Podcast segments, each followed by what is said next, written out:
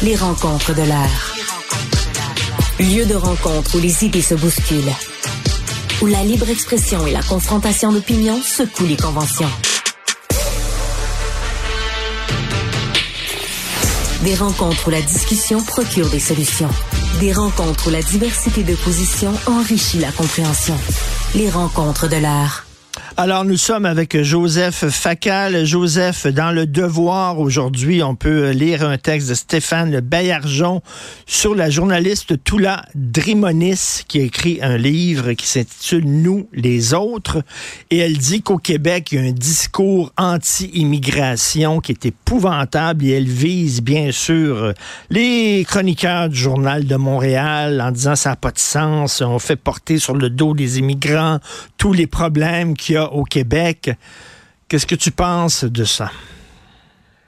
Ben, je pense que le propos de Madame Drimonis est parfaitement prévisible, tout comme il était parfaitement prévisible que Le Devoir et d'autres médias allaient lui donner une large couverture médiatique, car évidemment, on frappe sur le tam-tam euh, bien connu de la fermeture et de l'intolérance du Québec, qui est évidemment une calomnie absolue entretenue par des commentateurs généralement multiculturalistes et fédéralistes.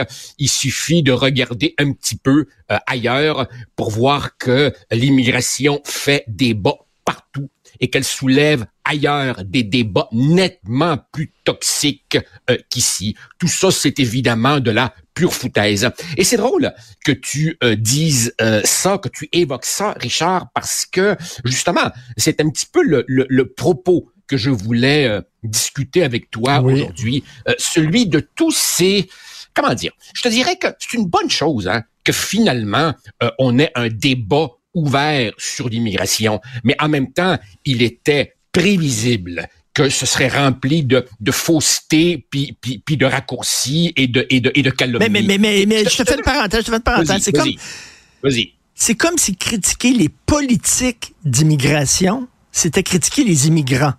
Et c'est comme si, lorsque, quand tu critiques le multiculturalisme, tu critiques les sociétés multiculturelles. Ça n'a rien à voir. C'est d'une mauvaise foi incroyable de dire ça. Oui, ben, oui, ben évidemment, ce sont des gens qui font les associations et, les procès par amalgame qu'ils reprochent en même temps à leurs euh, opposants de faire. Mais tout ça, évidemment, je te dirais, repose sur des faussetés, des faussetés, Richard, continuellement martelées. Je te donne un exemple, des faussetés ou des sophismes. Par exemple, on nous dit L'immigration est essentielle parce qu'il faut bien préserver le poids du Québec dans le Canada. Richard, réfléchis à ça un instant. Le poids du Québec dans le Canada n'a d'importance que si le Québec voulait conserver la force qui lui permettrait de faire parfois des choix différents de ceux du reste du Canada.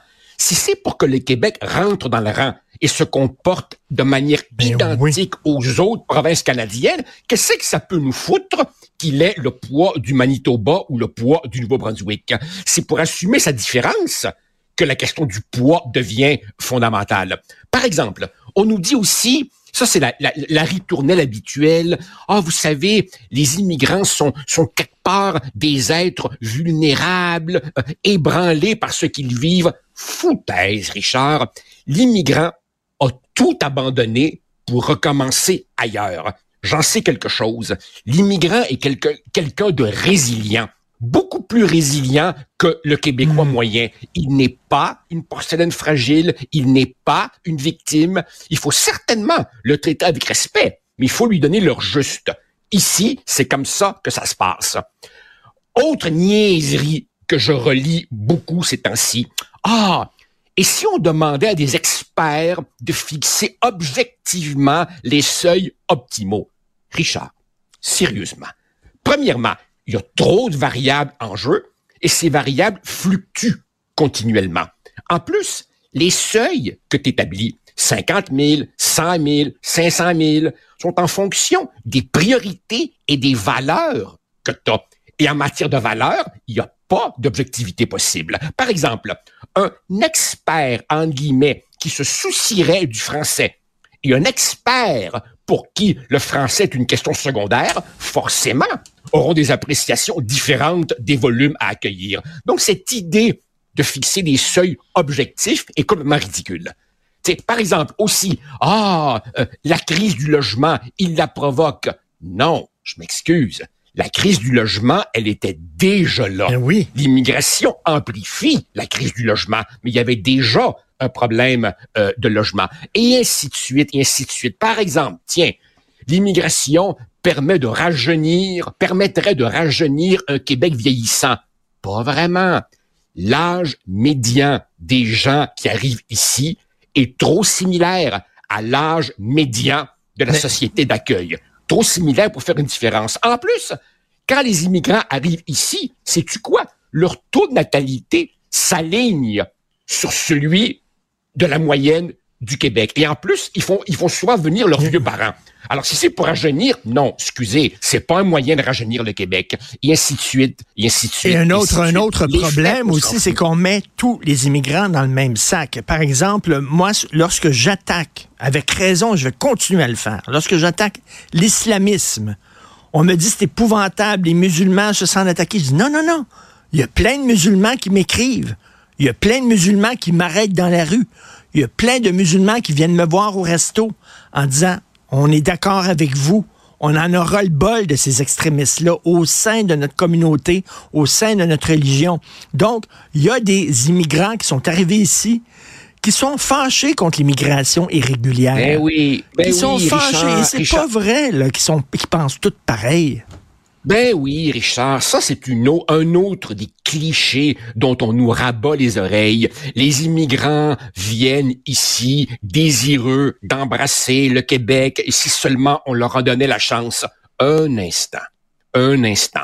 Jadis, l'immigrant voulait davantage se fondre dans la société d'accueil qu'ici. Aujourd'hui, ça dépend. Certains l'embrassent complètement, D'autres la méprisent plus ou moins ouvertement. D'autres ne choisissent du Québec que ce qui leur convient, comme un buffet. Et bien entendu, le pays d'origine, les valeurs d'origine comptent. Plus la distance entre la culture d'origine et la culture d'accueil est grande, plus l'intégration sera complexe. Ce n'est insulter personne que de dire qu'un Chilien s'intégrera plus facilement au Québec qu'un pakistanais. Par exemple, une autre, ça, ça, ça, ça m'énerve, ça, ça m'énerve. Je lis ça ces temps-ci. Oh mon Dieu, où sont les grands humanistes de jadis en la matière, comme Gérald Godin? Foutez-moi la paix avec Gérald Godin. C'était il y a un demi-siècle. Les quantités reçues à l'époque étaient ridicules et c'est trop facile de faire parler les morts. Hein? Oh mon Dieu, René Lévesque serait scandalisé aujourd'hui. René Lévesque est mort. Et attends une minute, attends une minute. Les communautés qu'on recevait, c'était à l'époque des boat people. Tu sais, ben, le, film Rue, là, veut dire, les, les, Vietnamiens sont arrivés ici, là, écoute, ils se sont intégrés comme ça. Ils ont parlé français rapidement. Ils étaient tous, euh, ils sont devenus pharmaciens. Euh, à l'époque, ils étaient propriétaires des Perrettes. On allait aux Perrettes, ben c'était tous des Vietnamiens qui, euh, qui géraient ça. Puis tout ça, c'est des gens qui se sont intégrés rapidement. L'immigration, elle est différente aujourd'hui. Et ben c'est plus difficile d'intégrer certaines communautés que d'autres. Donc, bon ben Dieu, c'est-tu raciste de dire ça? Richard, c'est pas compliqué. Regarde la carte du monde, regarde où sont les conflits, et ça annonce d'où proviendront les prochaines vagues. Alors évidemment, dans les années 60 et 70, quand des tas de pays d'Amérique latine ont basculé dans la dictature, ben on a eu plein de gens qui venaient du Chili, d'Argentine, du Chili, euh, etc. Bon, alors évidemment, pour eux, apprendre le français était relativement facile. Puis, au tournant des années 90, on a eu des Salvadoriens, des Honduriens, des Guatémaltèques. Il y avait des gros problèmes en Amérique centrale. Puis, avant ça, évidemment, comme tu le dis, on a eu les, Vietnamiens. Et le Vietnam, faut-il le rappeler, fut jadis, ça s'appelait l'Indochine, une colonie française. Donc, évidemment, euh, beaucoup d'entre eux parlaient français ou en tout cas avaient un certain rapport avec la culture francophone. Euh, Aujourd'hui, évidemment, quand on regarde davantage du côté de, de l'Asie, des pays qui souvent ont été colonisés par euh, l'Empire britannique, ben c'est évident qu'il y a une distance culturelle, notamment religieuse, euh, par rapport à euh, la, la, la, culture dominante de, de, de la société québécoise, tu vois? Euh, non, non, écoute, on, on, par exemple, tiens, euh, l'immigration enrichit la société.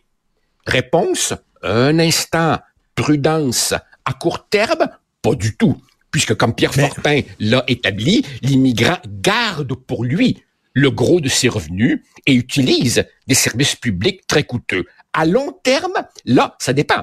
Ça dépend de la qualité de l'intégration et elle-même est tributaire des volumes d'accueil puis des politiques qu'on qu met en place. Donc, si tu veux, c'est un débat compliqué.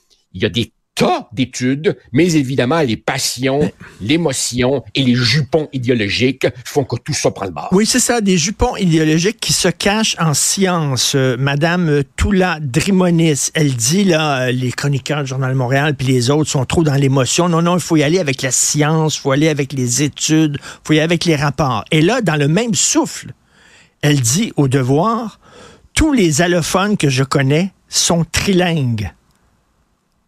OK, tous les allophones parlent français, anglais et leur langue maternelle. C'est faux. C'est faux. Ben, et, elle, et elle, il n'y a rien. Et, elle, c'est totalement subjectif. À ceux que je connais, ah oui. ben oui, mais elle est une chercheuse, est une, est une, une journaliste. Et les allophones qu'elle connaît, c'est pas les livreurs de pizza, c'est pas ceux qui travaillent Richard. dans des commerces au Carrefour Laval, c'est ceux qui ont le même profil qu'elle. Eux autres, effectivement, sont euh, peut-être trilingues, mais j'aimerais, euh, j'aimerais dire à Mme Drimonis qu'elle sorte de son petit milieu, puis sa petite gang, puis elle verrait que c'est pas vrai que tous les allophones sont trilingues, c'est totalement Richard est pas chercheuse pantoute. Elle est, elle est chroniqueuse, commentatrice dans, dans toute une série de médias euh, montréalais. Si elle était le moindrement chercheuse, elle saurait justement que la recherche, justement, établit euh, un portrait beaucoup plus euh, nuancé que euh, les généralisations qu'elle qu qu nous sort. Maintenant, quant au caractère trilingue de certains allophones, il faudrait voir évidemment jusqu'à quel point le français fait partie de ces trois langues-là oui. de, de, de, de l'allophone supposément trilingue. T'sais.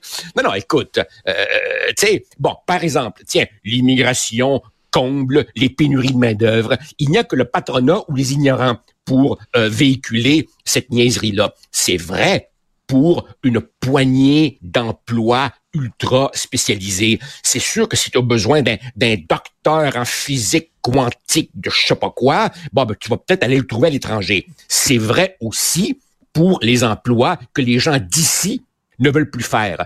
Mais comme l'immigrant a lui-même besoin de services, son arrivée suscite un besoin de main-d'œuvre. Et donc, évidemment, tu comprends que si l'immigration était la solution mmh. à la pénurie de main-d'œuvre, avec les volumes qu'on reçoit, ben, le problème serait déjà réglé. Tout à fait. Et j'ajouterais en terminant à toute cette série de mensonges-là, euh, un autre mensonge qui est galvaudé par euh, les gens comme Mme Drimonis. Les chroniqueurs du Journal de Montréal sont anti-immigrants. Complètement faux totalement un mensonge. Mais regarde, never let the facts get in the way of a good story comme disent les anglophones. Richard, Richard un, un, jour, un jour, toi et moi, on devra avoir une discussion là-dessus.